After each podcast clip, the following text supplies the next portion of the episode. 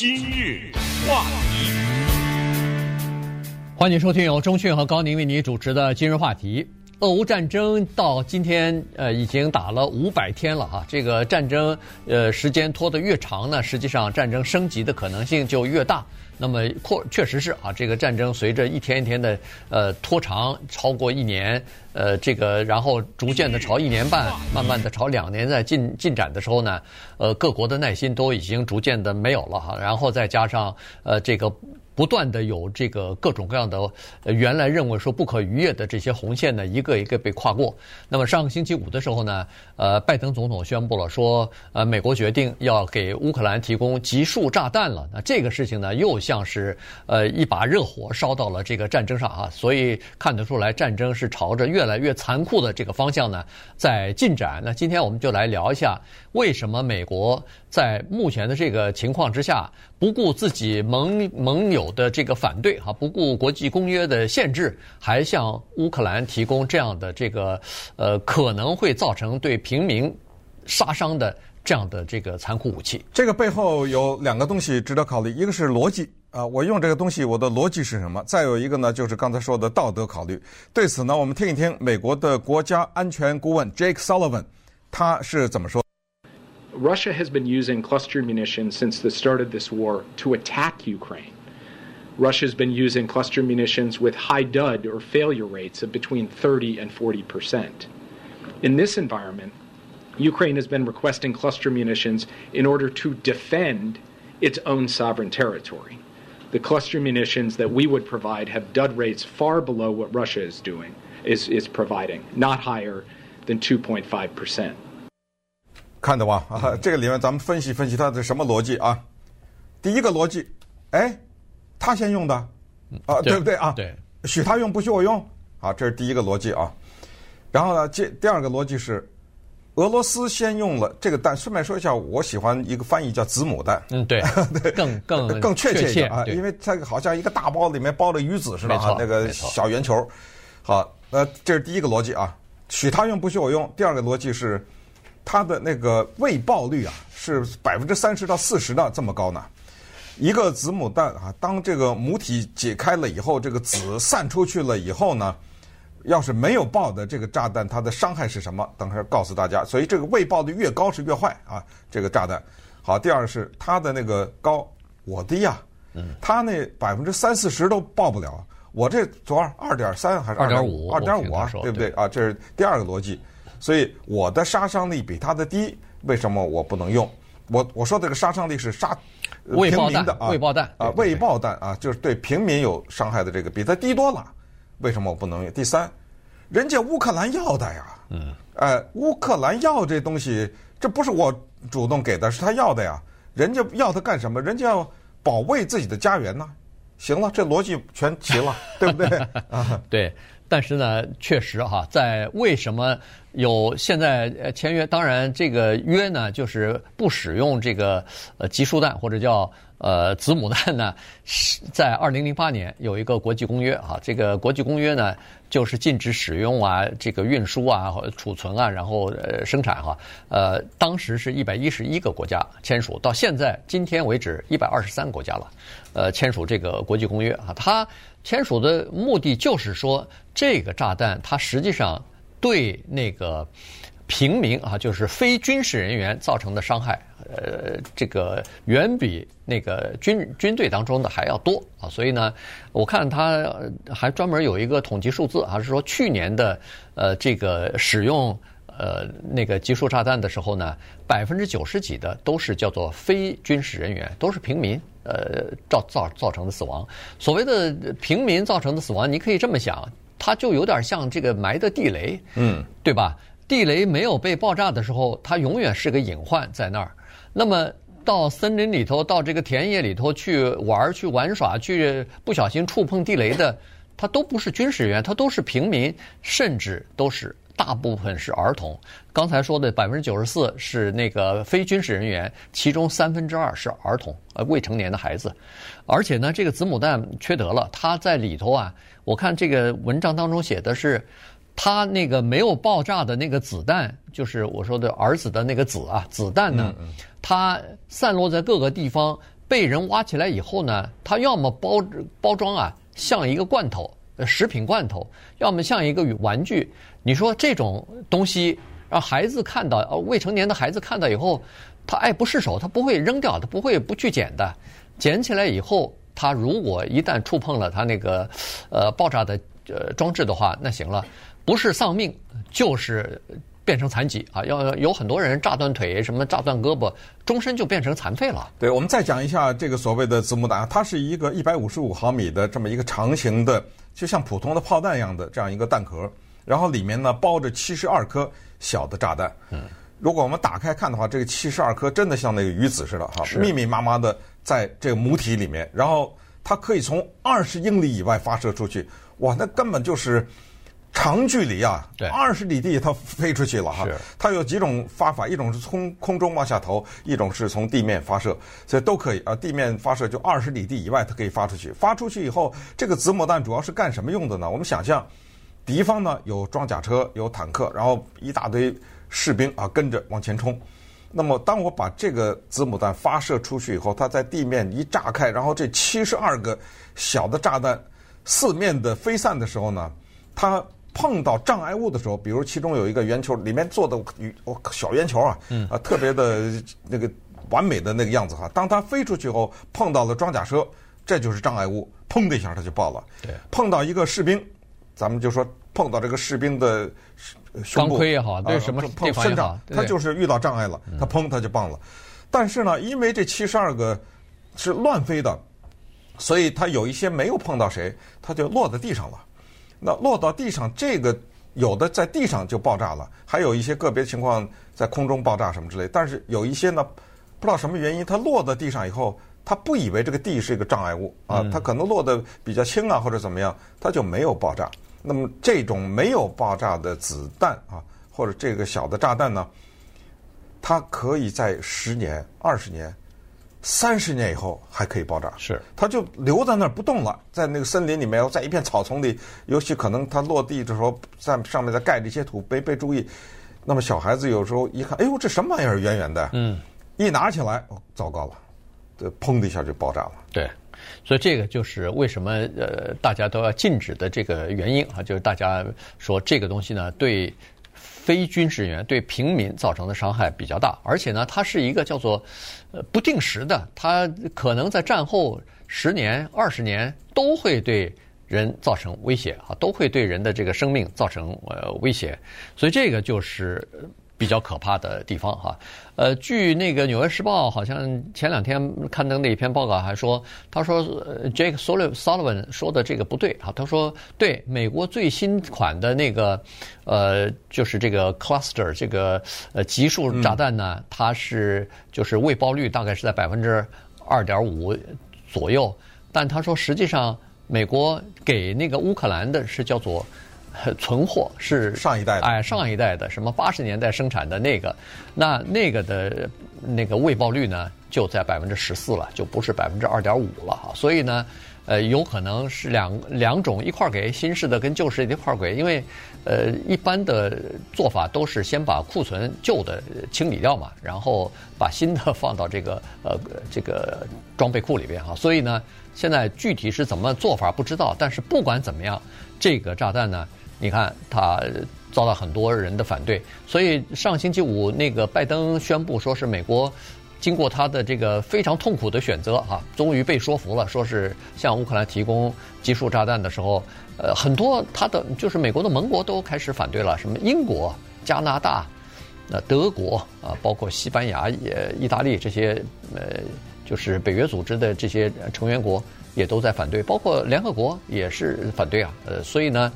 整个的这个情况呢，使得美国原来在这个道德的制高点上，一下子从这个恨不得从神坛上，不说是一一落千丈，至少跌了一半啊。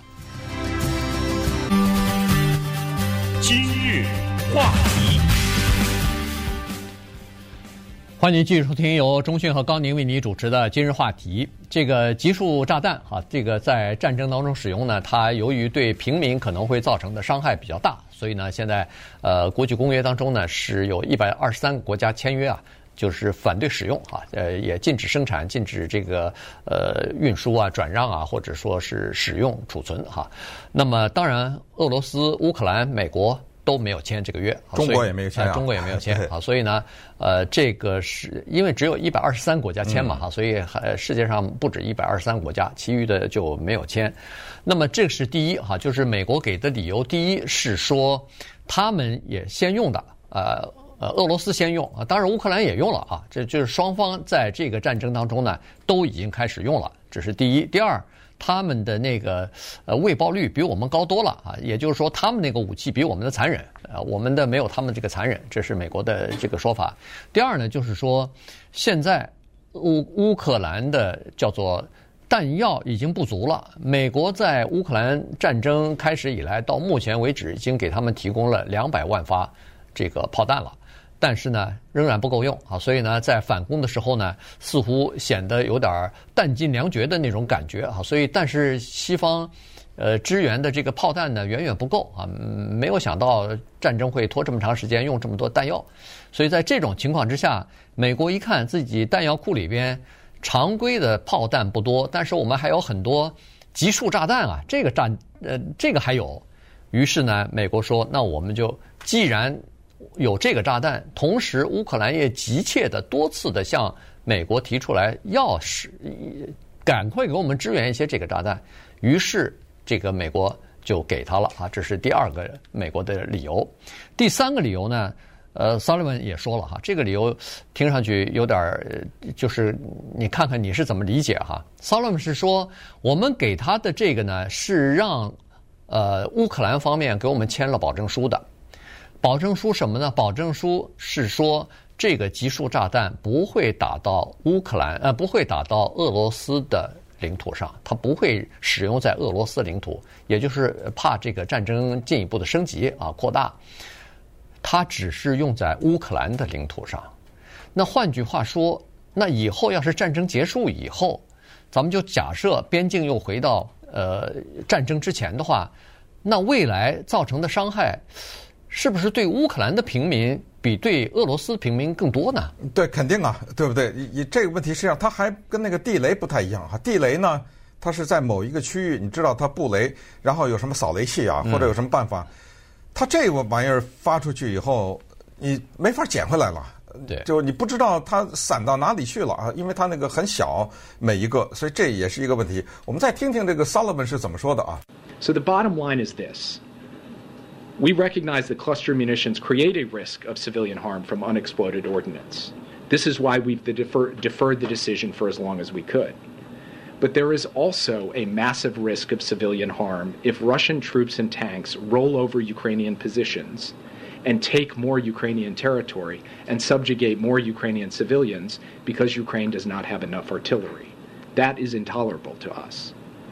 Ukraine would not be using these munitions in some foreign land. This is their country they're defending。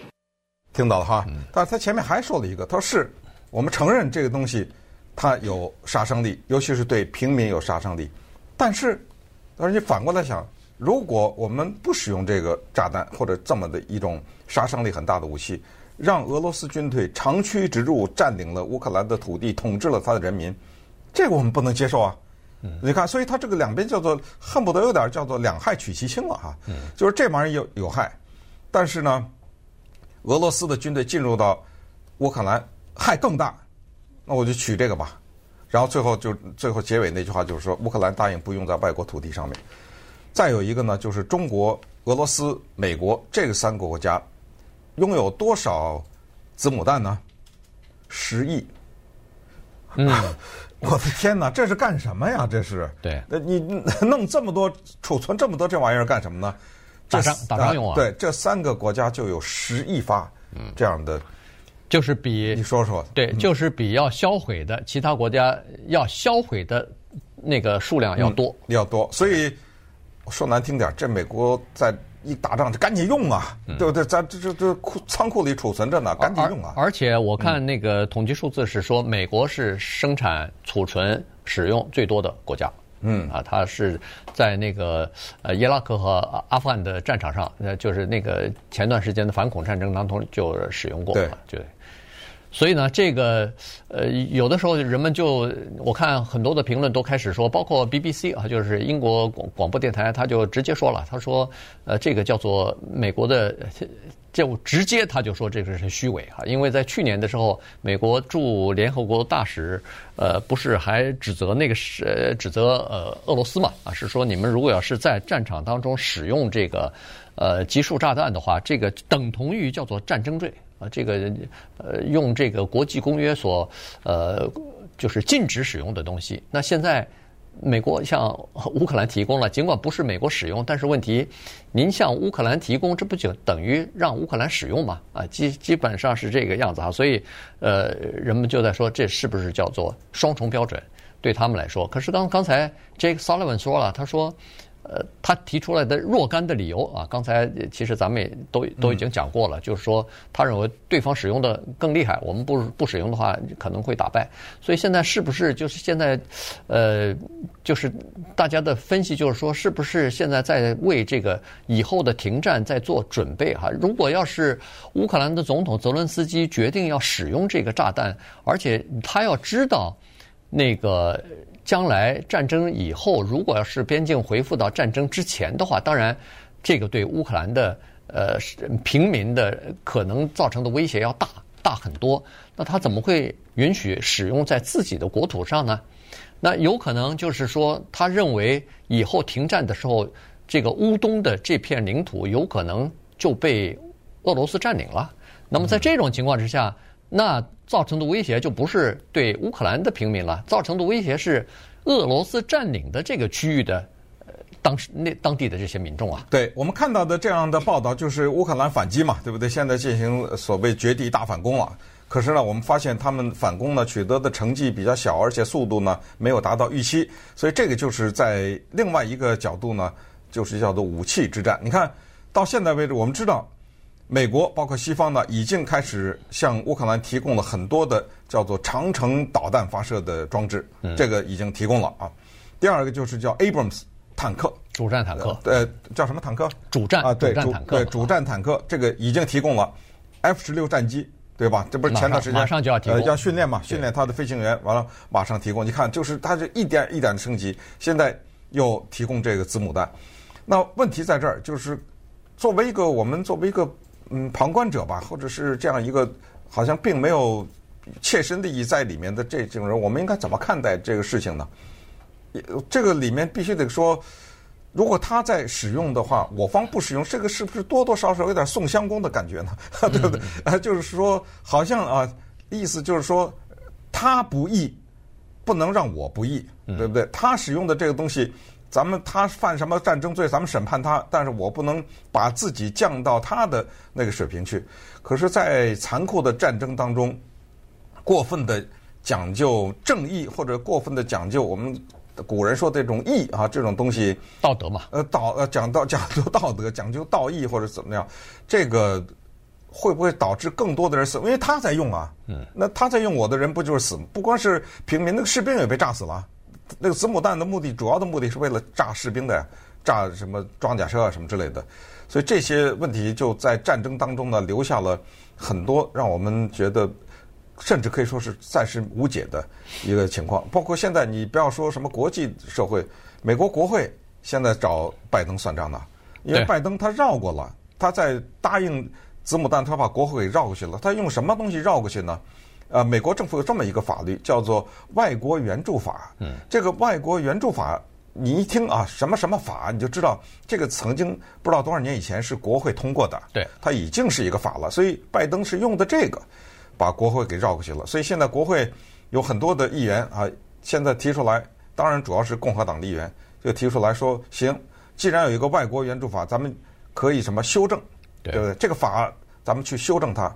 增加一些条款，比如说不允许把技术弹送到外国去，什么之类的。对，完全禁止了。嗯、呃，可能哈，就是看看呃，他修修法以后的这个区别吧。这个对外援助法呢，其实美国总统多次使用哈，它就是其中有一个条款，就是给美国总统总统一个特权，就是在涉及到国家安全利益、重大国家安全利益的时候呢，美这个总统啊可以绕过国会，直接的对某一个。呃，就是交战国提供一方这各种各样的援助啊，就是呃，不要呃，就是避过了各种各样的限制吧。呃，那这样的话呢，呃，拜登总统大概就是动用了引用了这个法律，然后给这个乌克兰呢提供技术炸弹的。